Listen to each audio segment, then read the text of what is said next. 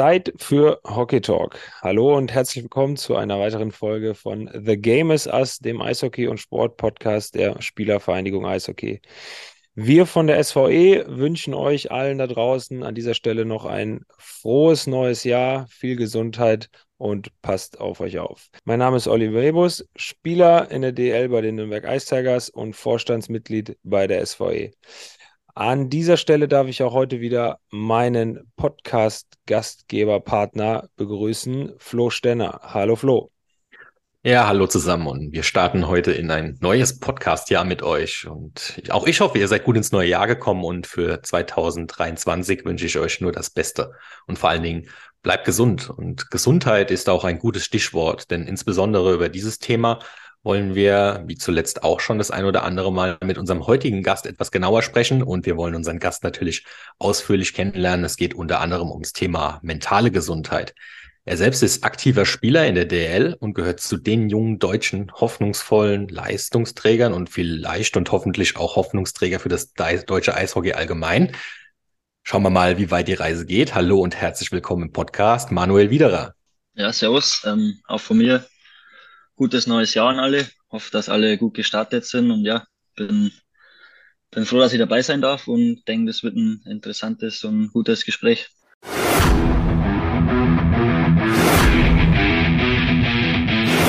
The game is us. Big welcome to the SV Hockey Podcast.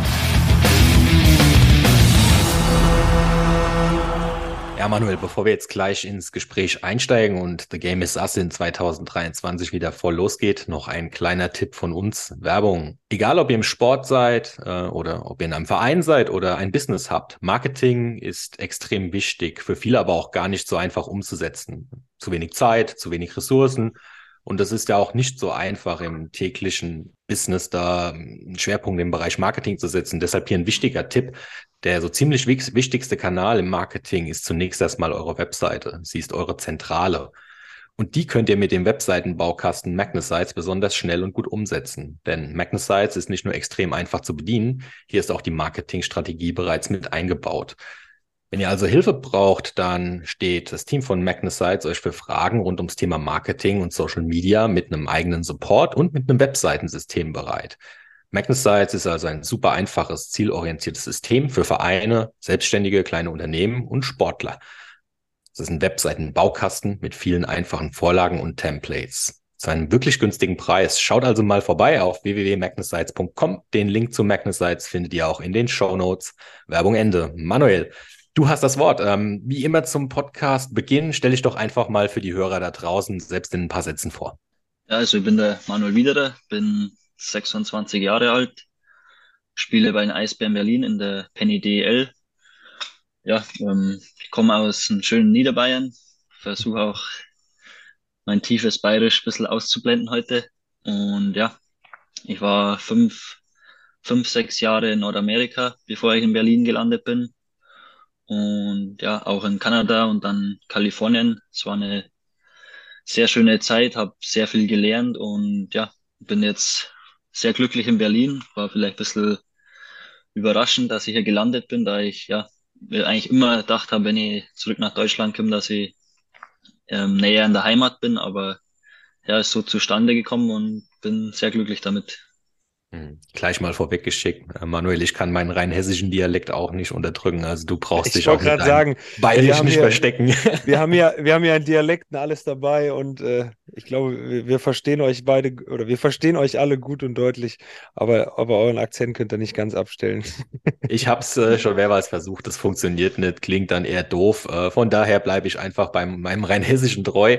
Äh, Manuel, du hast schon ganz cool eingeführt, so ein bisschen deinen Werdegang, den würden wir ganz gerne zum Start Start auch noch ein bisschen vertiefen und da anfangen, wo der kleine Manuel das Schlittschuhlaufen gelernt hat und auch das erste Mal den Eishockeyschläger in der Hand hat. Fang doch mal so ein bisschen in deiner Vita an mit deinen Stationen in der Jugend und wie bist du überhaupt zum Eishockey gekommen? Also ich habe halt eben in Deckendorf damals begonnen. Das war eigentlich ja meine zwei älteren Cousins und mein großer Bruder haben gespielt und ich war der jüngste von den Jungs und bin so eigentlich zum Eishockey gekommen und dann ja eigentlich ganze von ganz klein auf in Deckendorf gespielt und dann war Mit wie, viel, mit wie vielen Jahren hast du angefangen? Ähm, mit vier Jahren, also davor halt Laufschule und dann mit vier Jahren Eishockey. Ja. Und dann eigentlich alle Altersklassen in Deckendorf durchgespielt und dann war halt irgendwann der Schritt Richtung DNL-Alter und ja, die meisten sind in die DNL gegangen. Jungadler war ein großes Thema damals auch. Aber ich war, ja, ich hatte halt die Chance, dass ich, oder ich wusste, dass ich mit 16 direkt Oberliga spielen könnte.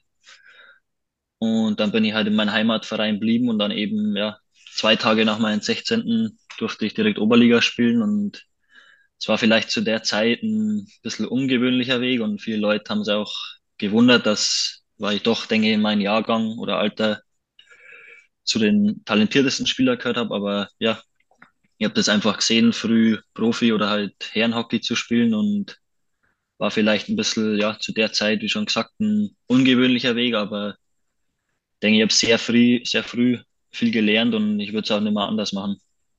Ja, das kann ich nachvollziehen, wenn ich jetzt zurückdenke an äh, meine, meine Tage, in denen ich da in dem Alter unterwegs war, da ging es auch früh darum, dass man jetzt, oder ob man noch weiter DNL spielt oder ob man schon irgendwo in der, in der Oberliga mitmachen darf, beziehungsweise im Herrenhockey, was einen tatsächlich, ne, was natürlich körperlich einfach noch was anderes ist, weil es halt einfach gegen Herren sind und nicht gegen, nicht unbedingt mehr gegen Gleichaltrige. Aber bringt einen äh, definitiv, denke ich, äh, einen Schritt weiter. Das heißt, dann hast du in Deggendorf Oberliga gespielt für wie lange? Mit, mit 16 angefangen? Mit 16 quasi und bin Ende November 16 geworden, also von die Saison fertig gespielt und dann noch eine in der Oberliga komplett.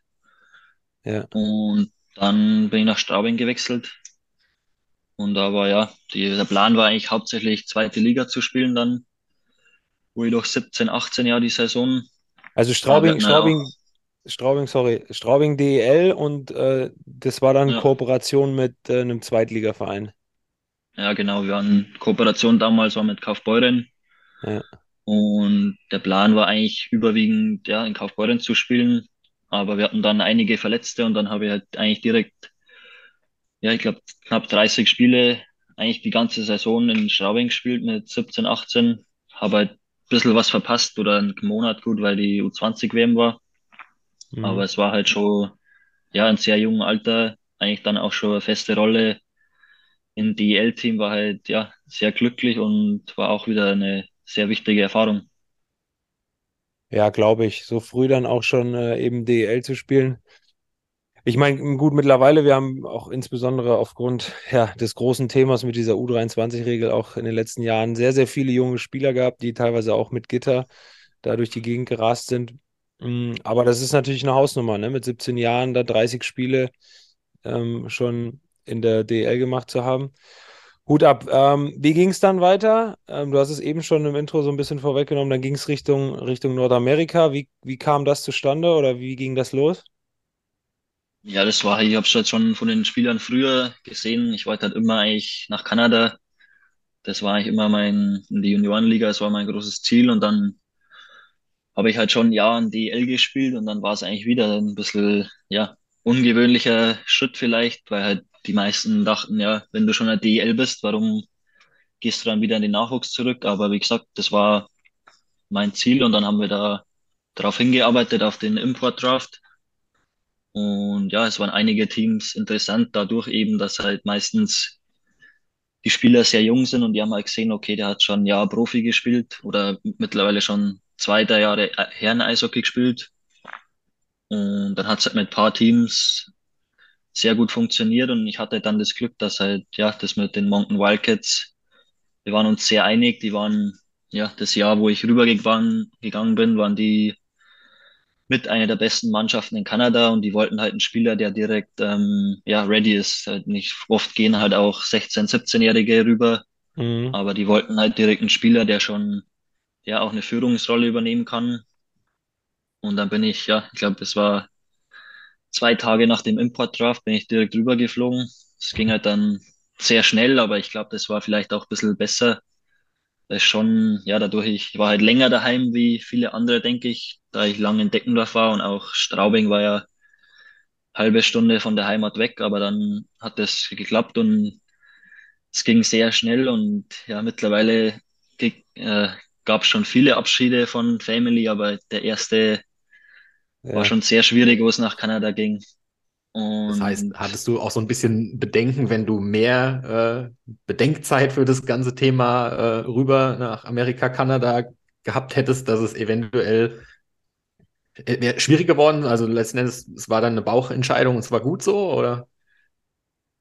Ich glaube, es, es war gut so, wie es, wie es war. Natürlich, wenn du mehr Zeit du dann hast zum Überlegen in dem Alter, ich denke, das Schwierigste für mich war der Moment, wo ich wirklich gefahren bin und meine ganzen, ja, Tanten, Mama, Omas, die hatten alle Tränen in den Augen. Und ich habe mir eigentlich gedacht, was mache ich hier eigentlich? Mhm. Die sind alle, ja, die waren ziemlich traurig, aber im Endeffekt, die haben mich immer unterstützt und die wussten, das war das, was ich wollte. Von dem her mhm. war mir dann auch schnell klar, das ist trotzdem die richtige Entscheidung. Mhm. Ähm, was natürlich bei der Entscheidung zwischen ja am Ende DEL und nochmal Nachwuchs äh, Kanada vielleicht auch eine Rolle spielt oder was mich interessieren würde. Ich meine, ähm, in der DEL Geld verdienen, ne? bist schon DL-Spieler, hast da, da schon dein Einkommen. Ich weiß nicht, wie ist das dann in Kanada gewesen? Hat man da dann eher so ja, eine, eher eine Aufwandsentschädigung gekriegt und war da irgendwie eine Gastfamilie unter oder ist da auch schon was mit Gehalt gelaufen und war das irgendwie auch eine, eine Überlegung, sagen, ja, äh, ich habe jetzt früh die Chance, wirklich schon von meinem Job zu leben äh, oder gehe ich nochmal rüber und investiere halt quasi mehr in mich und weniger in, in meinen Geldbeutel? Ja, wir wurden schon bezahlt, mehr oder weniger so Art ja, Monatstaschengeld. Wir haben alle ähm, bei Gastfamilien gelebt, aber ich habe mir eigentlich immer, ich habe mir immer gesagt, solange ich keine 25, 26 Jahre bin, war bei mir eigentlich Geld immer das ist immer hinten angestanden, weil ich denke, in dem Alter ist das Wichtigste die Entwicklung und dann natürlich muss man vielleicht irgendwann mal aufs Geld schauen und das macht auch jeder und das ist auch richtig so, aber ich denke, in dem Alter habe ich noch, da war eigentlich Ge Geld oder Gehalt mein letzter Gedanke, da war immer eher die Entwicklung und die Erfahrung, die man machen kann, im Vordergrund. Ja. Und die Entwicklung, die du dir dann vorgestellt hast und erhofft hast, die konntest du dann da auch wahrnehmen und, und genießen auch.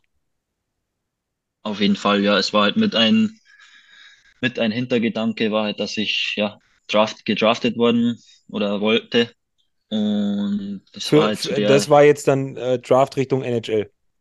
Ja, genau. Ja, genau also es war halt mittlerweile ist für die jungen Spieler Gott sei Dank ähm, ja viel besser geworden, weil einfach Deutschland Riesenschritte gemacht hat, aber zu den Zeiten war es fast unmöglich, aus der DL gedraftet zu werden. Und ich wusste halt, ja. wenn du in Kanada spielst, ist einfach die, ja, bekommt man viel mehr Aufmerksamkeit und das war auch der Hintergedanke und ja, das hat dann auch geklappt und von dem her, wie gesagt, ich bin, ja, Kanada war auch eine mega zwei Jahre und äh, ich habe so viele Leute kennengelernt, auch die Gastfamilien und ja, einfach auch sehr viel erlebt, das man sonst vielleicht nicht erlebt hätte. Ja. Hm. Was glaubst du denn, warum, warum ist es früher anders gewesen, ähm, in Bezug auf Wechsel von der DL oder Draft in die, in, in die NHL? War ein einfach die DL so sehr belächelt, dass man gesagt hat, das ist überhaupt nicht auf dem Radar der Scouts oder was ist da der Hintergrund und was hat sich da, da auch geändert? Ich denke, ähm, das Größte, was sich geändert hat, ist, dass einfach erstens sehr viel mehr Qualität an jüngeren Spielern hier ist. Und ich denke auch die Liga im Ganzen hat einfach mittlerweile viel, ähm, viel mehr Respekt, viel mehr, ja, ist bekannter und ich denke auch das Eishockey ist besser geworden. Und ich denke, zu der Zeit war es halt wirklich noch Ausnahme, wenn 17-, 18-Jähriger in der Liga spielt und selbst dann hat vielleicht mal einer gespielt, aber hat das halt zwei Wechsel und ich habe halt wirklich eigentlich viel gespielt, aber ich denke, es war halt trotzdem noch ähm, ja schwierig halt einfach. Erstens denke ich, wurde die Liga nicht so viel gescoutet oder auch ja ähm, verfolgt wie heutzutage und ich denke, ja, es hat sie mittlerweile trotzdem schon ein paar Jahre her, aber ich denke, ja, einfach Deutschland, egal ob es die DEL ist und auch Nationalmannschaft, das denke das ganze deutsche Eishockey hat in den letzten fünf, sechs, sieben ja, Jahren einfach Riesenschritte gemacht und das bringt natürlich auch den jungen Spielern ja viel mehr, ja, die bekommen viel mehr Aufmerksamkeit und es wird einfach viel mehr respektiert von der ganzen Welt. Ja. Ja, wenn ich da auch mal meinen Senf zu geben darf, Flo, ähm, wieder, wieder Manu schon richtig sagt, dass die Liga einfach ähm, viel, viel mehr Aufmerksamkeit generiert hat in den letzten Jahren. Ne? Ich meine, die DL ähm, gehört mittlerweile, wir sehen es in der, oder haben es jetzt auch in der Champions League mal schwarz auf weiß gesehen, die letzten Jahre, ähm, gehört in Europa mittlerweile mit zu den besten, mit zu den, mit den besten Ligern, bis zu, äh, mit zu den besten Ligen. ist natürlich auch für nordamerikanische oder ausländische Akteure dann deutlich lukrativer, dann hier auch zu spielen. Was die Liga auch besser macht, abgesehen von den ganzen jungen deutschen und guten deutschen Spielern, die wir haben. Und ich glaube, ausschlaggebend dafür war auch eben, ja, muss man nachträglich immer noch anerkennen, die Silbermedaille 2018, ähm, die, glaube ich, auch nochmal einen, einen super riesen positiven Schwung einerseits ähm, innerlandes, aber auch eben von, von außerhalb auf die Liga geworfen hat. Also ich glaube, wenn man sich an die Zeiten erinnert, wo es dann darum ging, ob der Mo Seider oder der Tim Stützle jetzt dann wann und wie und wo gedraftet werden, da waren ja teilweise bei den Spielen unzählige Scouts. Mhm. Natürlich sind das fantastische Spieler, aber ich glaube, eben auch dieses internationale Auftreten des deutschen Eishockeys, ob das jetzt in den Vereinen ist oder insbesondere im Kreise der Nationalmannschaft, ähm, dass uns das ganz gut alles in die Karten gespielt hat. Ähm, machen wir mal weiter, wo wir beim Thema Draft sind. Wie lief das bei dir damals ab? Ähm, dann Richtung San Jose. Wie, wie kam das? Waren das die einzige oder war das die einzige Organisation oder gab es da mit mehreren ähm, einen intensiveren Austausch? Ähm, es gab schon mehrere Teams, aber San Jose war eigentlich vom ersten Moment an die intensivsten, intensivsten Gespräche und ich war halt schon overage eigentlich. Also es war mein Draft, der war schon das Jahr davor. Von dem her war es eigentlich nochmal ein bisschen besonderer, besonderer für mich, weil es einfach normal die Overage-Spieler halt oft einfach dann, die werden ins Camp eingeladen oder bekommen einen Vertrag, aber für mich war es dann schon, wenn ich dann das Team auch draftet, das würde ich sagen, heißt dann schon auch einiges und ja, ähm, die Gespräche waren gut, die haben mir eigentlich mehr oder weniger gesagt oder soll man sagen, versprochen, dass sie mich draften wollen oder werden. Und ja, ja die meisten Spieler fahren zum Draft direkt. Ich glaube, meiner war damals in Buffalo, aber ich war in der Heimat, weil ich zwei Wochen später eben wieder nach Kanada gegangen bin für mein zweites Jahr. Und halt dann wäre eigentlich der Sommer so ein bisschen gecuttet worden, weil dann wieder zurückfliegen wäre halt auch ja, ein bisschen unglücklich gewesen. Von dem her war ich in der Heimat, aber es war schon ja, denke, in dem Moment war es noch viel extremer wie jetzt, wenn man zurückblickt, aber es war schon ein sehr, sehr besonderer Tag, wenn man, ja, überlegt, ich habe in Deckendorf, sehr kleinen Stadt, ich komme von Dorf angefangen und man hat immer gesagt, ja, das ist mal das Ziel und dann, wo der Moment wirklich da war, es war schon sehr intensiver und besonderer Tag. Ja, das glaube ich. Wie ging das dann weiter? Die haben dich dann gedraftet, du hast aber dann noch ein Jahr in der Nachwuchsliga gespielt und bist dann äh, in die Organisation gegangen, oder? Ja, genau. Die, nach dem Draft ähm, haben wir halt überlegt, was ähm, meistens Sinn macht oder besten ist. Und dann habe ich eben mein, wo ich 20 Jahre alt war, war ich quasi Overage in der Juniorenliga nochmal. Mhm. Und ich war ja auch, du hast ja nur zwei Importstellen. Von dem her war das, du nimmst halt zwei Spots weg, weil du hast normal, du hast ähm, drei 20-Jährige und zwei Imports.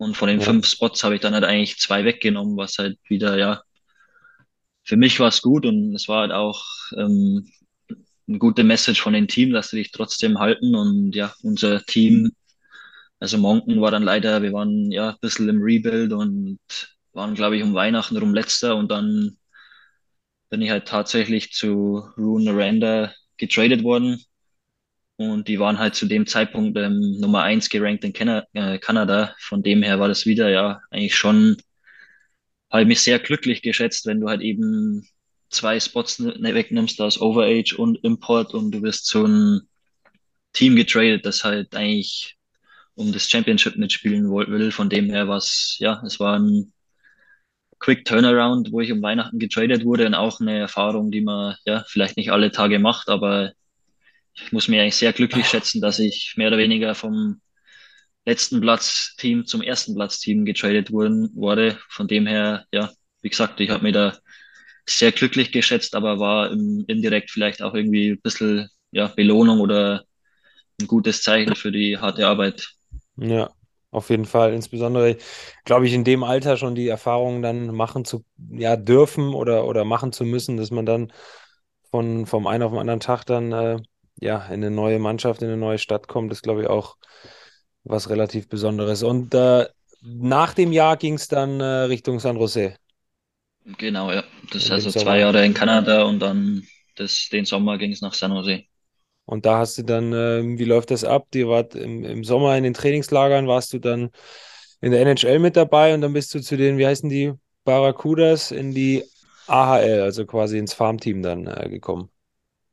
Ja, genau. Also im Sommer sind halt meistens die Rookie Camps oder Development Camps und dann, ja, September ähm, startet mit, dann startet mit Rookie Camp. Da ist meistens ein Turnier von den ganzen Draft Picks. Die spielen auch gegen die Teams von den anderen Mhm. Draft Picks und dann, ja, die Camps waren eigentlich immer gut, aber dann halt eben bei den Barracuda angefangen und ja, so ging es dann eigentlich weiter und auch habe auch einen guten Start gehabt im ersten Spiel, äh, direkt einen Game Winner geschossen, dann leider im zweiten Spiel Gehirnerschütterung, dann war ich erstmal drei Monate raus und aber dann so an sich war die erste Saison eigentlich, ja, außer der Gehirnerschütterung ist sehr gut gelaufen und ich habe dann auch nach meinem ersten Jahr in San Jose direkt meine erste WM gespielt. Von dem her war es trotzdem, ja, die erste Saison war auch ähm, ein guter Erfolg für mich.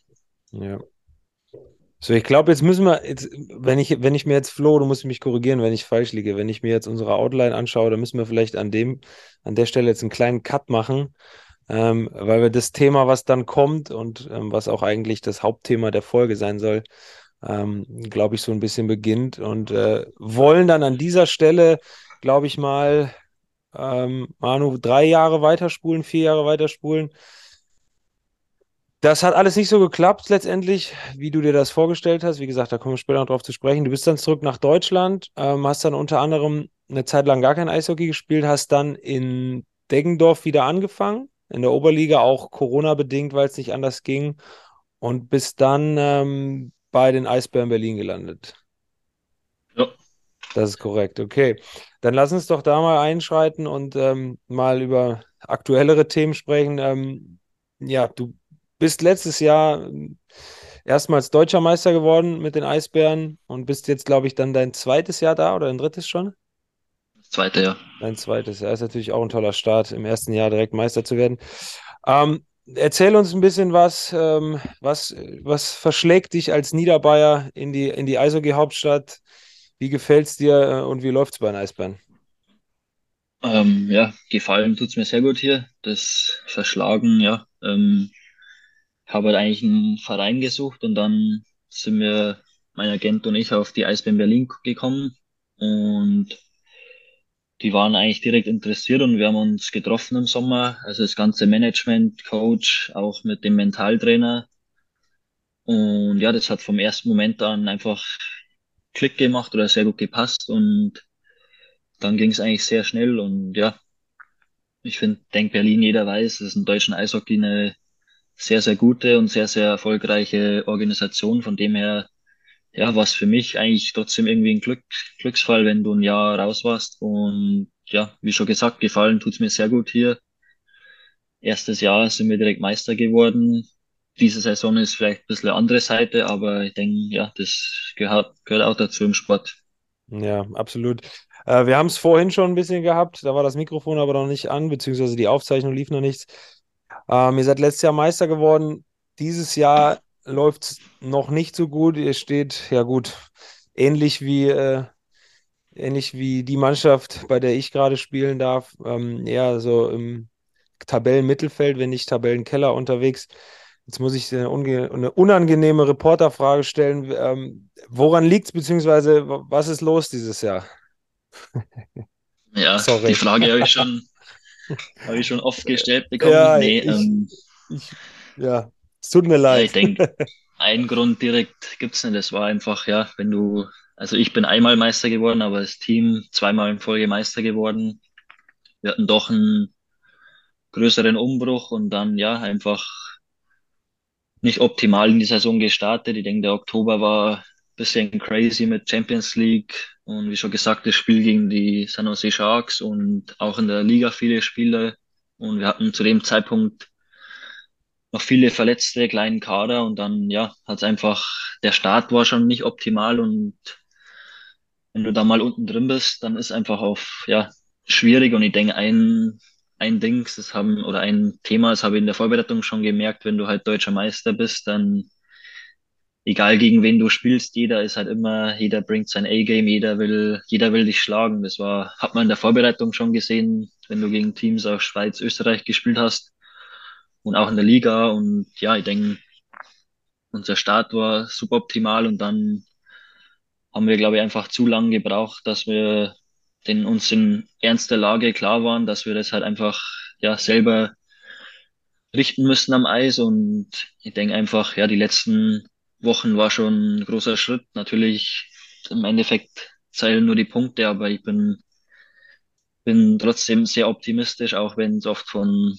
ja, Medien oder was auch immer eher negative Kritik oder negative Energie kommt. Ich bin, ich glaube an mein Team und auch an uns und ja, ich hoffe, dass wir gestern war ein guter Sieg und ich hoffe, dass jetzt die nächsten Wochen einige weitere Siege kommen. Ja, was ist denn jetzt äh, noch das Ziel für euch? Ähm, sagt ihr momentan einfach nur, oh, nicht noch weiter in diese ganz blöde Zone abrutschen oder sagt ihr ganz klar, pff, Playoffs sind noch drin, Pre-Playoffs, der Meister ist am Ende auch noch drin? Boah, Flo, dann haben wir aber jetzt wirklich alle unangenehmen ja. Pressefragen abgefrühstückt hier. ich denke, ähm, in der Situation, wo wir sind, muss man es jetzt vielleicht so eine Basic-Antwort, aber du musst von Spiel zu Spiel schauen. Wir wissen ja, das, jeden, das ist Spiel, richtig ähm, klischeehaft hier. ja, nee, aber so, so ist es halt auch bei uns gerade. Du musst von Spiel zu Spiel schauen und wir brauchen ja jeden Punkt. Und ich denke, wenn man dann mal wieder mehr Siege reinholt und ein bisschen weiter hochkommt in der Tabelle, dann natürlich, also ist das Ziel natürlich Playoffs, aber ich denke, ja, vorerst wollen wir einfach Spiel zu Spiel schauen und ja, ähm, beständig Punkte holen. Ja, das sollte ja mit der Truppe auch möglich sein, ne? Also ich meine, der Umbruch jetzt vom letzten Jahr auf dieses Jahr äh, bei euch vom Kader her, der war gut. Der eine oder andere Spieler ist ausgetauscht worden, aber ich sage mal so, die Kernsäulen sind natürlich noch mit am Start oder mit an Bord geblieben. Ähm, das sogenannte Sieger- und Meisterschaftsgehen ist, denke ich, auch nach wie vor verankert in der Truppe. Hm, ich glaube auch, dass das, äh, ja, dass ihr eure Punkte da noch holen werdet und auf jeden Fall auch noch da in der Tabelle dann klettern werdet. Und äh, letztendlich gut, wir haben jetzt Januar, in hm, zwei Monaten ist die Hauptrunde vorbei, aber letztendlich musst du irgendwie in die Playoffs kommen und dann kann alles passieren. Ich denke, da hat uns äh, die Vergangenheit schon das ein oder andere Wunder belehrt, äh, dass das alles, dass da alles möglich ist. Ne? Das ist ja auch das Tolle an unserem Sport, muss man ja sagen. Das selbst sage ich mir jetzt mal, wenn der Zehnte da irgendwie noch in die Playoffs rutscht, dass der auch eine Chance hat, Meister zu werden. Flo, hast du noch eine Phrasenschwein. Flo, hast du sonst noch irgendeine kritische äh, Pressefrage an dieser Stelle? Nö, ich glaube, zur aktuellen Situation ist tatsächlich alles gesagt, was Berlin angeht. Okay, dann darfst du gerne weitermachen. Jo, ähm, bleiben wir vielleicht mal noch so ein bisschen ähm, beim Status quo und gucken mal so ein bisschen auf die Nationalmannschaft. Mich würde äh, zum einen interessieren, hast du die U20-WM verfolgt und B, was sind auch so sein, deine Ziele Richtung Nationalmannschaft? Wie läuft's da beim DB? Ich habe die WM auf jeden Fall verfolgt, auch äh, unsere jungen Spieler denken, ja, der Start war sehr gut und dann, ja, es sind halt eben andere Teams auch sehr, sehr gut besetzt, aber ich denke, immer wenn du ins Viertelfinale kommst, ähm, vor allem bei einer U20-WM und es war jetzt ein paar Jahre in Folge, dann musst du eigentlich trotzdem zufrieden sein, auch wenn de, das Ausscheiden vielleicht ein bisschen wehgetan hat und ein bisschen zu hart war. Aber ich denke, wie schon gesagt, der deutsche Eishockey in den letzten Jahren große Schritte gemacht und ja, ich versuche immer da das Positive rauszufiltern und für mich persönlich, ja, mein Ziel ist eigentlich, dass ich mich fest oder dass ich in die Nationalmannschaft mich fest reinspiele und da die nächsten Jahre eine gewisse Größe oder ja, eine feste Größe übernehmen kann. Und ja, ich habe schon eine WM gespielt, die ist zwar mittlerweile schon paar Jahre her. Ähm, die letzte WM habe ich leider absagen müssen, was auch nicht einfach war oder schon eine schwierige oder schwere Entscheidung, aber es war körperlich trotzdem die richtige und ich hoffe, dass ja die nächste WM ähm, klappt und dass ich da wieder hoffentlich meine zweite WM spielen kann. Hm. Ähm, du richtest da sehr optimistisch und auch sehr motiviert den Blick in die Zukunft. Und jetzt sind wir, glaube ich, wieder an dem Punkt angekommen, wo wir dann ähm, mal über die Zeit sprechen wollen und, und auch müssen, ähm, wo alles nicht so rosig für dich aussah. Und da sind wir ja irgendwie in den, in den USA stehen geblieben. Kannst du vielleicht noch mal so ein bisschen Revue passieren lassen, wie es dann da für dich weiterging? Ich habe in der, oder wir haben in der Vorbereitung auch ein Interview mit der, mit der Weiß gelesen, wo unter anderem geschrieben wurde, persönliche Umstände, körperliche Probleme und eine ungewisse Zukunft setzten wieder mental schwer zu. Also da heute offen äh, mit umgehen und äh, drüber erzählen über die Zeit?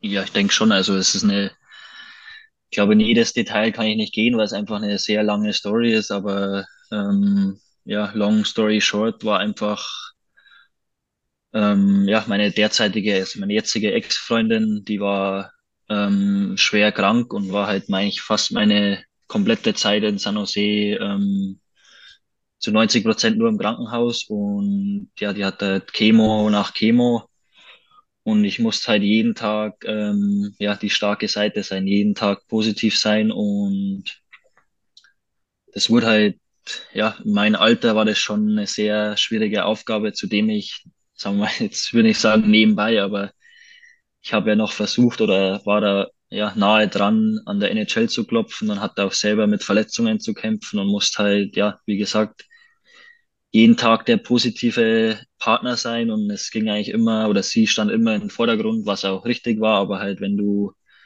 Tag für Tag über Jahre hinweg ja eben immer positiv sein musst, auch wenn es, da gab es auch Zeiten, wo es einfach nicht, nicht viel Positives gab und dann, ja, ich denke, dann war es noch ein bisschen schwierig, weil es genau dann ähm, Corona kam und es hat natürlich ihr, ja, fast ein bisschen, wie soll ich sagen, sehr schwer oder es war es noch schwieriger gemacht und dann halt auch für mich war es schwierig, weil es genau der Zeitpunkt war, wo mein Vertrag ausgelaufen ist. Meine Freundin zu dem Zeitpunkt war im Krankenhaus und es hat schon angefangen, dass ich am Anfang nicht wusste, soll ich jetzt heimfliegen, soll ich noch drüben bleiben. Ich wusste nicht, ob ich in San Jose dorten bleibe und ja, dann haben wir uns halt entschieden zu dem Zeitpunkt, wo der erste Frühjahr mit Corona, dass halt sie war im Krankenhaus und es war klar, dass sie ähm, sechs, sieben Wochen weder Besuch noch raus kann. Und dann bin ich halt eben auch nach Hause geflogen in die Heimat und das war so ein bisschen der, ja, wie soll ich sagen, der Anfang vom Ende und dann ging es halt eben weiter mit Corona und ja, ich, wenn ihr, ihr könnt mich gerne Fragen stellen, aber ich denke, ja, das war so ein bisschen die der Shortcut, das ist einfach sehr viel auch ähm, vorgefallen und es war eine sehr intensive Zeit für mich. Ja, da wird es einem, um ehrlich zu sein, direkt mal ein wenig anders. Wenn man die Einleitung dazu hört, ähm, ja, krass. Also an dieser Stelle, ich meine, wir wollen da jetzt ein bisschen drüber sprechen, aber an dieser Stelle schon mal Chapeau und Hut ab, wie du da jetzt vor uns sitzt. Ich glaube, ne, dass das einfach äh, ja, eine absolut, auf gut Deutsch gesagt, beschissene Situation ist. Du hast diesen Stein am Bein mit, mit deiner Partnerin, die schwer krank ist. Ähm, auf der anderen Seite hast du aber persönliche, berufliche Lebensträume und Ziele, die du erfüllen möchtest. Ähm, und was für mich oder was ich persönlich auch nicht außer Acht lassen würde in dieser Situation, du bist in einem fremden Land, ne? Du lebst drüben in Amerika, deine Familie ist daheim. Ähm, und dazu kommt halt eben auch noch, wie du es richtig sagst, diese, diese, diese Corona-Pandemie dazu.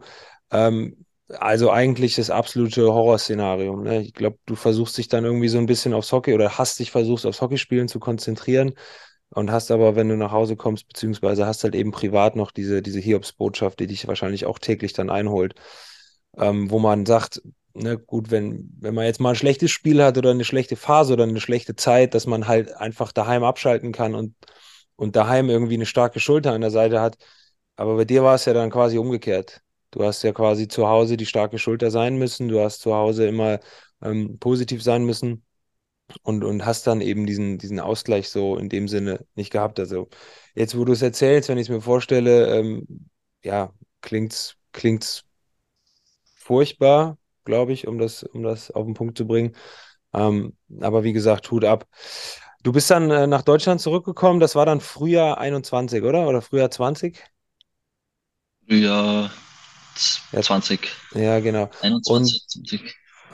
Ähm, und, und wie ging es dann weiter? Hast du dann einfach gewartet, wie es, hockeytechnisch weitergeht, wie es bei deiner Freundin damals weiterging und dann einfach darauf aufbauend ähm, Entscheidungen zu treffen? Oder was, was ging da in dir vor?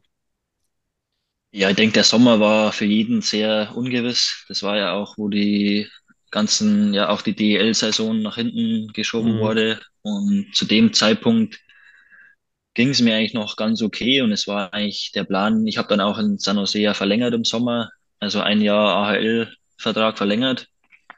Und es war schon klar, dass die Saison später anfangen. Und dann habe ich zu dem Zeitpunkt auch in Straubing mittrainiert und es war auch der Plan, dass ich ähm, nach Straubing ausgeliehen werde, bis die äh, AHL-Saison startet. Und dann kam halt eins zum anderen, ja, die Saison, die Champions League wurde ähm, zuerst, glaube ich, ver, ähm, nach hinten verschoben, später dann, glaube Ja, ich, ausgesetzt. Und genau. dann, ja, für mich, ich hätte das eigentlich gebraucht und dann, wo halt alles wieder verschoben wurde, das weiß ich noch, dann sind halt auch die meisten Imports wieder heimgeflogen, dann die Coaches von Straubing damals sind heimgeflogen und dann war es halt für mich wieder so ein bisschen, ja, bin so ein bisschen in der Luft gehangen und ich denke, das war dann einfach, ja, da ging es dann immer ein bisschen mehr ähm, einfach bergab. Meiner Freundin ging es zu dem Zeitpunkt immer schlechter und ich hatte halt einfach, du hast keinen normalen, ja, Tagesablauf gehabt. Das war alles so ein bisschen, normal hat man immer ein bisschen einen Plan und da ist halt alles ein bisschen in der Luft gehangen und dann, ähm, ja, dann kam halt irgendwie die Möglichkeit zustande, dass ich äh, in Deckendorf spielen kann. Und der Gedanke da war eigentlich nur, dass ich ähm, mehr oder weniger mich fit halte, bis halt in San Jose losgeht. Und dann habe ich da ein paar Spiele gemerkt und habe da schon in Deckendorf schon gemerkt, dass einfach ja vom Kopf her einfach, dass ich mehr oder weniger nicht mal in der Oberliga eigentlich meine Leistung abrufen konnte. Und dann Anfang Januar, glaube ich, war es, kam der Anruf von San Jose, dass halt in ein paar Wochen losgeht und dass mein Flug ähm, in einer Woche ist. Und zu dem Zeitpunkt waren die Regeln in Kalifornien halt noch sehr strikt und es war, oder die Jungs waren auch dann zwei Monate in Arizona. Und ich wusste halt, dass wenn ich jetzt in den Zustand ähm, rübergeflogen wäre, ich wäre nicht mal meiner Freundin in der Nähe gewesen, ich wäre zwei Monate in Arizona in ein Hotelzimmer gesessen. Mhm. Und ich Gott sei Dank wusste, dass ich das ja in meinem Zustand zu dem Zeitpunkt hätte mir das ja sehr wenig gebracht oder einfach wäre das nicht der richtige Schritt gewesen. Und dann habe ich San Jose äh, ja, darum gebeten, ähm, ob ich meinen Vertrag auflösen kann, weil ich einfach ja paar Wochen Auszeit brauche und dann wurde mir schnell klar, dass das nicht nur paar, paar Wochen sind. Und dann habe ich eigentlich die ganze Saison, außer eben die zehn, zwölf Spiele in Deckendorf, gar nicht gespielt und halt direkt danach gesagt, dass ich die Saison jetzt aussetzen werde und um ja eben auf mich zu fokussieren und einfach ähm, vom Kopf her wieder klar zu werden, mich zu erholen. Auch ich habe seit da immer ein bisschen auf die physische äh, Seite geschoben, was auch, ja, es war auch nicht gelogen, weil ich einfach mit nach Knie-OP etc. schon auch angeschlagen war. Aber ich denke, ja, der Haupt, Hauptpunkt war einfach die mentale Seite, dass ich einfach, ja, würde nicht sagen lost, aber ich war einfach einen sehr tiefen Punkt und dann habe ich mir die Auszeit, ja, gegönnt oder halt, es war eine sehr schwierige Entscheidung und auch viele Leute, glaube ich, haben das nicht verstanden, aber ich bin eigentlich jetzt sehr stolz drauf, dass ich in dem Alter wusste, okay, ich brauche eine Auszeit und ich muss an erster Stelle stehen für mich selbst und dann hat mir das sehr gut getan und dann eben ist es mit den Eisbären Berlin zustande gekommen und dann, ja, letzte Saison war ein langsamer Aufbau, aber halt dann mit, denk, persönlich und auch vom Team sehr erfolgreichen Playoffs und am Ende mit dem Meistertitel war dann schon für mich ein bisschen so eine Bestätigung oder einfach eine, ja, ein sehr, sehr gutes Gefühl, wenn ich überlege, ein Jahr davor habe ich gar nicht gespielt und ich war, würde nicht sagen, ich habe überlegt, ob ich mit Eishockey aufhöre, aber ich war, das war einer meiner letzten Gedanken, irgendwas mit Eishockey und ein Jahr später stehst du als deutscher Meister da. Von dem her, es war ein, ja, es war sehr viel los die Jahre, aber ich denke, im Nachhinein bin ich da sehr stolz auf mich, dass ich meine mentale Gesundheit und mein eigenes Wohl an erste Stelle gestellt habe. Ja, ziemlich, äh, ziemlich packende, beeindruckende Story. Ähm, wir haben gerade eben ähm, im ersten Teil aufgehört, als du dein erstes Spiel dann für die Barracudas in der, in der American Hockey League gemacht hast und dann im zweiten Spiel ähm, dir die Gehirnerschütterung zugezogen hast. Du hast es gerade auch schon angesprochen, du hast eine, eine, eine OP am Knie gehabt, hast dir, ich glaube, das Kreuzband gerissen im Knie auch, auch zu der Zeit dann in, in ähm, Nordamerika noch. Jetzt so, wenn du das Ganze, und ich bin mir sicher, dass du es getan hast, wenn du das Ganze rückblickend reflektierst und analysierst, hat sich das einfach über, über den, über, ja, über den Laufe der Zeit so angebahnt, dass du quasi ja, eigentlich das Zeug hattest, da auf jeden Fall mitzuspielen, dann durch Verletzungen immer wieder zurückgeworfen wurdest, ähm, wo du dann gegebenenfalls schon auch, sag ich mal, im ersten oder im zweiten Jahr auch potenziell auch mal in der NHL für die, für die Sandros die Sharks dann mitspielen konntest. Und dann ähm, darauf aufbauend halt einmal die Erkrankung deiner Freundin, dass das eigentlich so ein schleichender Prozess über Monate oder, oder gar über Jahre war, den du vielleicht in dem Moment gar nicht so wirklich wahrgenommen hast, aber der dann einfach ne, zu Zeitpunkt X, wo wir eben hatten, ich glaube früher 20, der dann einfach komplett auf dich eingebrochen ist? Ich denke schon, ja. Ich denke einfach, ich bin normal ein sehr oder immer ein sehr positiver Mensch und es war halt einfach, ich denke, jeder Mensch trägt sein Päckchen mit oder hat ja negative Vorkommnisse. Und bei mir war es halt, ich war immer positiv, aber es war halt wirklich eigentlich meine Zeit. In San Jose war, ich würde es immer noch sagen, unglaublich schön, aber wenn man neutral drauf betrachtet, war es eigentlich ein bisschen crazy, auch mit den Verletzungen und eben meiner Partnerin. Und ich denke schon, dass es dann auch in dem Jahr mit Corona, mit der Freundin einfach, ja, wie so ein, weiß nicht, ob das der Knackpunkt war, aber es hat halt einfach dann wie so, es ist alles auf mich auf einmal kommen, wo ich wusste, okay, ich muss jetzt gleich wieder rüberfliegen. Mhm. Und ich glaube, da ist wie so, wie du schon gesagt hast, da ist alles, ja, auf einmal ein bisschen auf mich eingebrochen oder eingestürzt und das war schon so ein, würde nicht sagen, scary Moment, aber halt einfach, ja, ich denke, man hat es immer vielleicht ein bisschen überspielt und ich denke, das kann ja auch sagen, dass das vielleicht ein bisschen Fehler war, dass man nicht früher einfach schon, ja, offener damit umgegangen ist. Und ich denke, das war auch ein Ding, die mich selber vielleicht anlecken kann, dass ich halt einfach immer, oder ich bin ein Mensch, der eigentlich immer auf alle anderen schaut, der alle glücklich machen will. Und ich denke, das ist das, was ich daraus am meisten gelernt habe, dass wenn du selber nicht 100% gesund bist oder dich wohlfühlst, dann kannst du den anderen Menschen eigentlich gar nicht helfen. Und das ist nicht, ich glaube, ich bin der Letzte oder kein Mensch würde jemals über mich sagen, dass ich egoistisch bin. Ich denke, ich bin ein sehr großer Teamplayer, aber im Endeffekt muss jeder, jeder Mensch immer bei sich selbst an erster Stelle stehen. Ja, schön gesagt. Wann, jetzt noch eine kleine Zwischenfrage, ich weiß, Flo, dir, dir brennt auch irgendwas auf den Lippen. Wann war für dich irgendwie so der Punkt, ähm, wo du gesagt hast, okay, ich, ich trage es A nach außen, beziehungsweise du hast für dich die Entscheidung getroffen, nicht zu spielen, dass das dann irgendwo auch, sag ich mal, in unserer kleinen deutschen Eishockey-Medienwelt ähm, breitgetreten wird, war klar, aber wann hast du auch für dich entschieden, dann auch dir externe Hilfe ähm, dazu zu, beziehungsweise hast du es getan? Ähm, ähm, wann und wie, in welchem, in welchem Umfang? Ich denke, das war einfach kurz oder mit äh, dem Zeitpunkt, wo ich mit den Eisbären in Kontakt gekommen bin.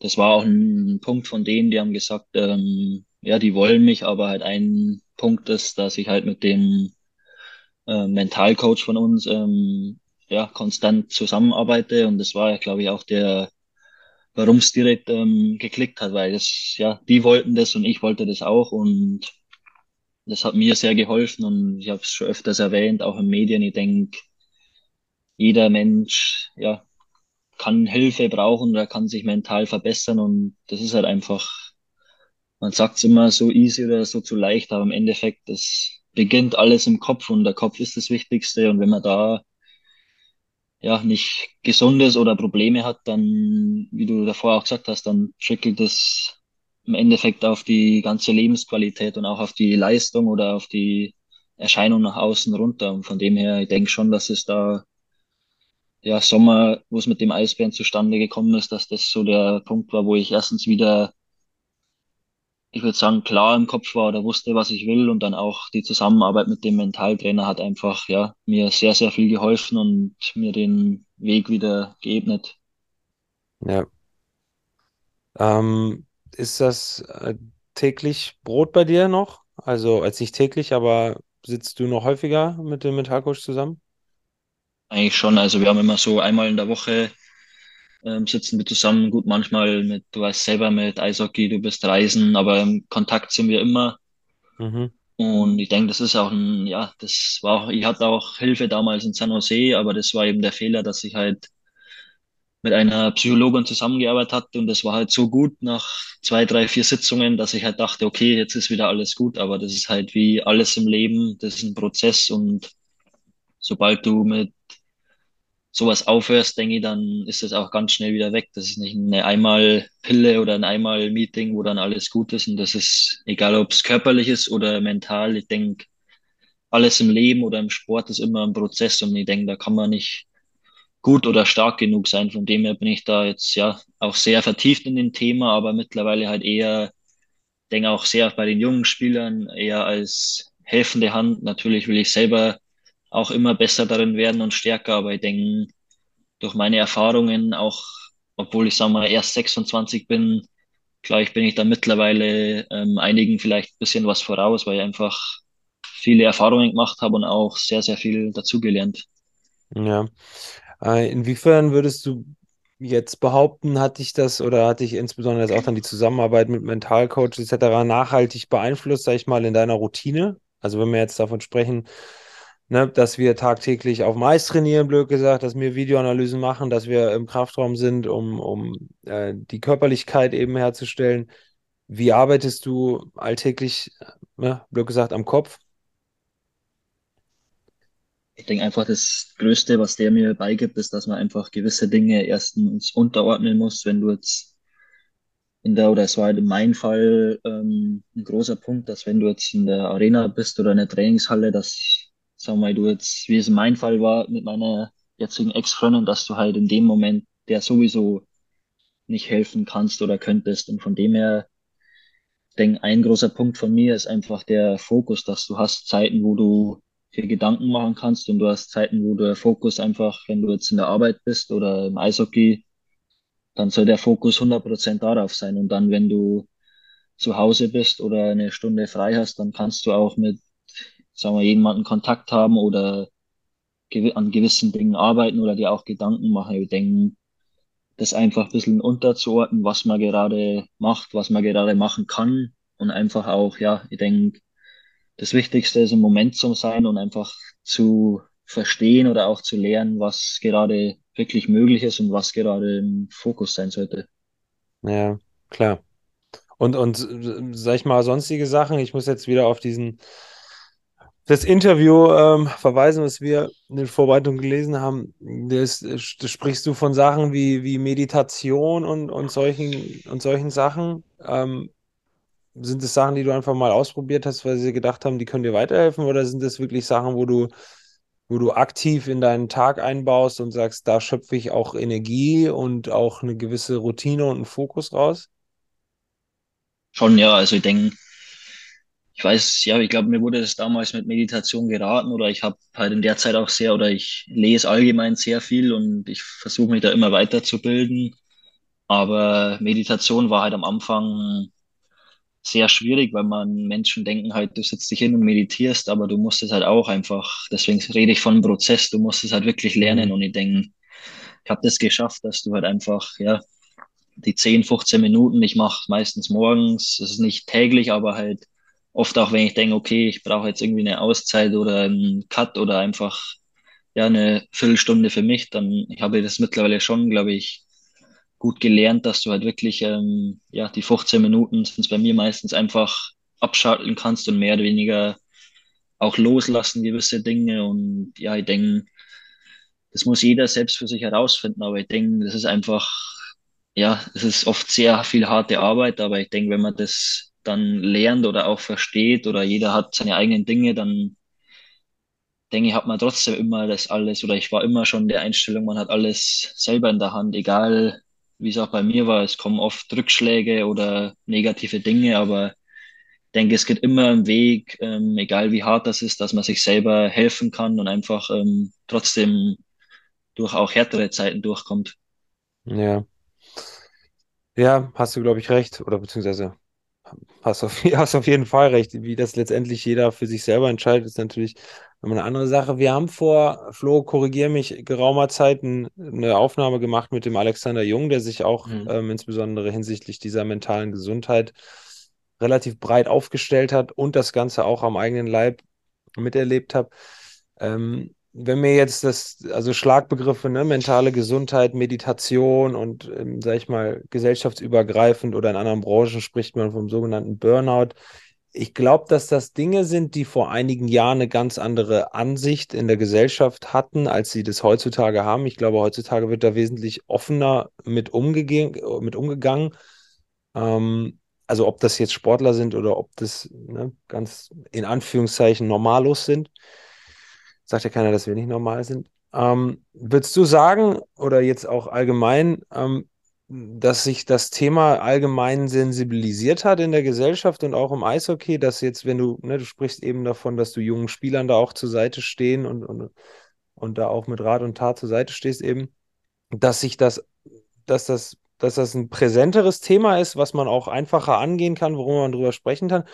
Oder würdest du sagen, ist das immer noch irgendwie so eine gewisse Schwäche, die gezeigt wird dann in dem Fall, aber die man eigentlich in der Gesellschaft oder halt eben auch bei, uns eishockeymäßig dann, sag ich mal so, die so ein bisschen verpönt noch ist. Lange Rede, kurzer Sinn. Sorry.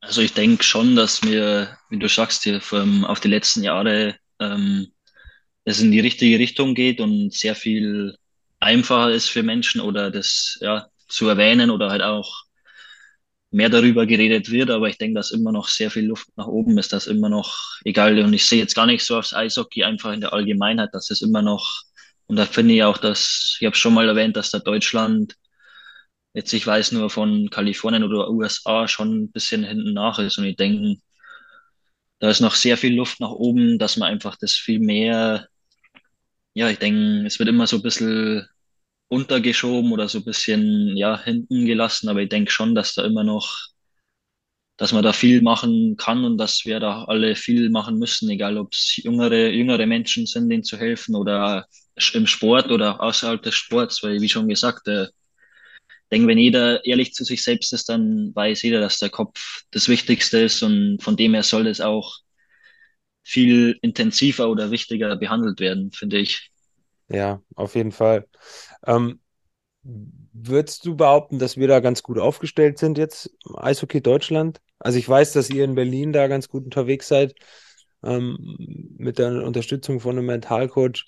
Aber würdest du jetzt, ich meine, gut, du bist jetzt auch ein bisschen unterwegs in der Liga, Nationalmannschaft, würdest du behaupten, dass da mehr Bedarf besteht, grundsätzlich?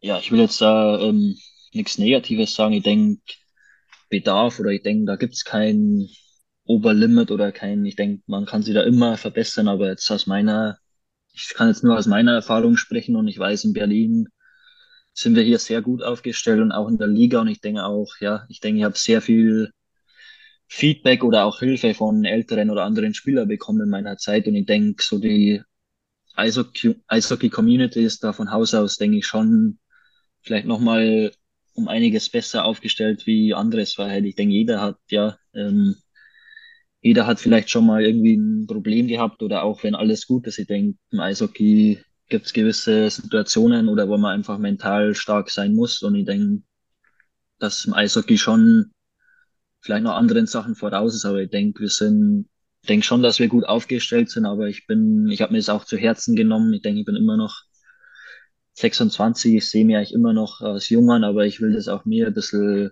ja, sagen wir mal, ne mit Eishockey, aber auch neben Eishockey zu Herzen nehmen, das Thema mehr aufzubringen und da mich auch reinzuarbeiten und ähm, meine Erfahrungen oder auch meine, sagen wir mal, Lebenskenntnisse oder die, wo ich habe, ähm, weiterzugeben und ähm, auch zu helfen. Ja. Ja, sehr, sehr schöne, sehr reflektierende Worte, Florian. Ja, ich habe euch nur gespannt zugehört. Ich meine, ich glaube, jeder in seinem bekannten oder engeren Kreis hat Erfahrungen mit sowas gemacht. Also ich persönlich habe es selbst nicht gemacht, aber im engeren Kreise. Und ich glaube, das Wichtigste und das Bemerkenswerte bei dir ist, dass du halt super schnell und super stark an den Punkt gekommen bist, dir einzugestehen, ich habe da ein ziemlich großes Problem und ich komme da nicht raus, wenn ich jetzt nicht irgendwie nach einer Lösung arbeite. Das kriege ich immer wieder mit, dass man, und das ist ja auch, glaube ich, in der Natur der Sache, dass man als Mensch versucht, einfach die Dinge, die man selbst mit sich ein Problem hat und rumträgt, versucht mit sich selbst auszumachen und einfach dieser Punkt, dieses sich eingestehen, da ist was nicht richtig und da geht was in eine ganz falsche Richtung. Das erfordert extrem viel Kraft, den zu erreichen. Und das auch schon in den jungen Jahren Respekt. Gab es für dich so einen ganz, ganz ausschlaggebenden Moment, wo du sagst, jetzt muss alles anders werden? Oder ähm, war es dann tatsächlich so ein, ja, schleichender Prozess dann doch irgendwie? Oder ja, manchmal, also ich kenne es zum Beispiel, mir, mir hat das jemand gesagt, der hat einen Film geguckt und da hat es bei ihm Klick im Kopf gemacht. Ja, also bei mir war es wirklich, also ich kann ja das ehrlich sagen, das wo der Anruf kam aus San Jose oder die Nachricht und ich wusste, ich muss jetzt dann, ich fliege rüber, wieder eigentlich ganz alleine und mhm. bin da zwei Monate im Hotelzimmer. Das war wirklich so, wo ich so auch ein bisschen vorausdenken gewusst habe, okay, shit, also das war, ich will nicht sagen, ich hatte einen Zusammenbruch, aber es war schon so eine viertelhalbe Stunde, wo ich wirklich bin da gelegen habe, dachte, okay, das, das geht nicht oder das war halt am Anfang, es hat auch ein, zwei, Ta äh, ein, zwei Tage gedauert, bis ich das mir so bewusst geworden ist, aber die, ja, die erste Viertel, halbe Stunde habe ich einfach in mir schon gewusst, einfach, dass ich, okay, das ist keine Chance, dass ich das jetzt machen kann mit meiner Verfassung. Und dann habe ich halt eben ein, zwei Tage gebraucht, es mir klar zu werden, weil halt oft, ja, das dann halt nach außen mal schnell sagen, okay, du weißt ja auch nicht, wie es weitergeht, aber jetzt mal schnell sagen, ich löse meinen Vertrag in San Jose auf. Das ist ja auch keine leichte Entscheidung oder spontane Entscheidung. Und von dem her, das war auf jeden Fall der Moment, wo ich mir dann dachte, okay, ja, wie schon gesagt, ich bin jetzt zwei Monate lang eigentlich ein Hotelzimmer. Mhm. Trotz, du bist mit dem Team, aber mit ganzen Corona, die meiste Zeit alleine. Das war wirklich für mich der Moment, wo ich sagte, okay, das geht überhaupt nicht. Und im Endeffekt, wenn man ehrlich ist, normal, sagen wir, wenn das jetzt der Anruf kommen würde oder die Situation jetzt wäre, dann würde ich sagen, ja, natürlich, oder das ist ganz mhm. normal. Aber halt in dem Moment wusste ich, dass keine Chance, dass ich es machen kann. Und dann wurde mir auch bewusst, dass da einfach ja ähm, ähm, Tiefgründe oder dass da mehr mhm. fehlt und dass ich da einfach die Zeit für mich brauche. Ja, du hast wirklich, ähm, mag jetzt auch nach einer Phrase klingen, aber deine Gesundheit in dem Moment an allererster Stelle ge gestellt. Ich meine, ja, wie viele Menschen, ich will es gar nicht wissen, wie groß die Ziffer ist und wie groß auch die Dunkelziffer ist, die schleppen sich mit ihren Problemen durchs Leben und dann macht es auf einmal bumm und sie fallen auf der Arbeit um. Aus Gründen. Ja. ja. Ja, Hut ab, hör mal. Für deine äh, offenen und ehrlichen und wahren Worte. Und äh, also ich weiß nicht, ich glaube, Flo, dir geht es ähnlich wie mir. Ich weiß nicht, wie es den Zuhörern da draußen geht, wenn sie sich das jetzt alles mal so durch den Kopf gehen lassen. Ähm, ich denke, das regt durchaus ähm, zum Nachdenken an. Ne?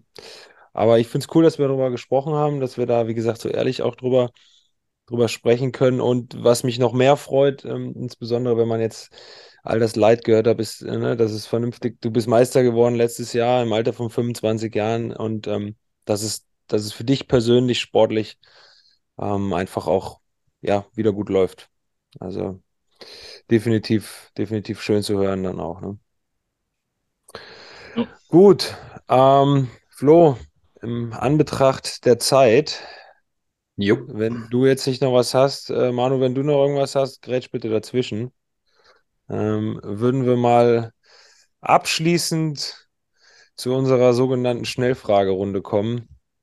Es wird äh, wieder einfachere Kost. Die dann jetzt, wollte ich gerade sagen, die natürlich dann jetzt ein bisschen leichtere Kost wird, als das, was wir die letzten oh 25, 30 Minuten hatten.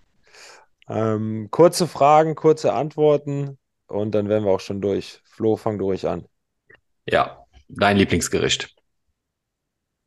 Boah. Eigentlich alles aus der Küche von der Mama. aus der niederbayerischen Küche von der Mama. Oh ja. Können wir uns alle was drunter vorstellen, glaube ich. Ähm, hast du ein Vorbild oder ein Idol? Und wenn ja, wer ist das? Ähm, eigentlich mein Bruder, mein älterer Bruder, auch früher im Eishockey und einfach auch im Leben. Das war immer mein ja, größerer, älterer Partner und viel gelernt und viel abgesehen. Okay. nochmal auf den Weiß-Artikel äh, zu sprechen zu kommen. Hast gelesen, äh, was macht dir denn mehr Spaß? Wäsche waschen oder putzen? Wahrscheinlich sogar putzen. okay. Ah, da müssen wir jetzt vielleicht kurz nochmal dazu sagen, in dem Artikel steht, dass du ähm, routinemäßig vor deinen Spielen, vor deinen Heimspielen äh, dazu neigst, äh, zu putzen und, und Wäsche zu waschen. Okay, äh, nächste Frage. Ähm, dein Lieblingsmitspieler oder beziehungsweise wer ist dein Lieblingsmitspieler und warum ist er das? Ich glaube, wir können jetzt auch vielleicht ein paar Tage zurückgehen, also es muss kein aktueller sein. Boah, ich, ich würde wahrscheinlich sagen, ähm, Yannick Villieu. Ist mein, normal mein Zimmerkollege. Sehr, sehr guter Typ. Ich, seine zwei jungen Kinder oder Jungs verstehen uns sehr gut und am Eis, wenn der neben mir ist, dann fühle ich mich sehr, sehr sicher. Das kann man gerade auch an deinem Gesichtsausdruck ablesen. Das ist zwar jetzt ein Podcast, aber ich beschreibe mal für die Hörer. ähm, du liest auch viel. Ähm, hast, du, hast du Buchtipps für die Leute? Kann über mentale Gesundheit sein, kann aber auch einfach ein Buchtipp sein. Eins meiner Lieblingsbücher war die Biografie von Arnold Schwarzenegger. Das war einfach eine sehr, auch eine sehr wilde Story und ja, es war ein sehr langes Buch, aber es hat mich sehr fasziniert, einfach auch der Werdegang von eigentlich ganz simpel Leben oder ja, zu einem weltweiten Superstar und halt einfach auch, ja, die Persönlichkeit, ähm, das ist eigentlich mit mein Lieblingsbuch. Ja, und noch die, die krasse Move in die Politik noch dazu, den finde ja. ich immer auch Wahnsinn. Letzte Frage. Kanada, Kalifornien, Deggendorf oder die Hauptstadt Berlin? Wo ist denn dein sogenannter Place to be? Eigentlich alles, aber muss ich wahrscheinlich trotzdem Deckendorf sagen. Die Heimat ist immer Nummer eins. Habe ich mir jetzt auch gedacht. Bessere Gut. Schlussworte hätten wir, glaube ich, nicht finden können, oder Olli? In der Tat. Super. Wir haben es mit rheinhessischem Dialekt, äh, bayerischem Dialekt geschafft. Ich glaube, man hat uns trotzdem ganz gut verstanden. Super spannendes Gespräch mit Manuel Widerer. Das war die erste Ausgabe von The Game is Us im Jahr 2023. Wir von der Spielervereinigung wünschen euch nochmal ein schönes neues Jahr. Wir werden auch weiterhin alle zwei Wochen mit unserem Podcast erscheinen. Wenn ihr dem Podcast noch kein Abo dagelassen habt oder ihr noch nicht geliked habt oder was auch immer ihr auf eurer Plattform tun könnt, dann ist jetzt ein ganz guter Zeitpunkt dafür. Genauso könntet und solltet ihr den Podcast auch all euren Freunden, ob Eishockey, Fußball, Handball, wer auch immer sich für Sport interessiert, ich glaube, hier ist jeder irgendwie ein bisschen zu Hause, mal weiterempfehlen. Mir bleibt nur noch zu sagen, vielen Dank für eure Zeit beim Zuhören und vielen Dank, Olli, für die Moderation und vielen Dank, Manuel, für dein, deine Zeit und die super inspirierende Gespräch. Danke euch. Ja, vielen Dank. Wie gesagt, danke für die offenen Worte. Vielen Dank für deine Zeit und viel Erfolg weiterhin. Auch von mir danke, dass ich dabei sein durfte und ja, alles Gute weiterhin.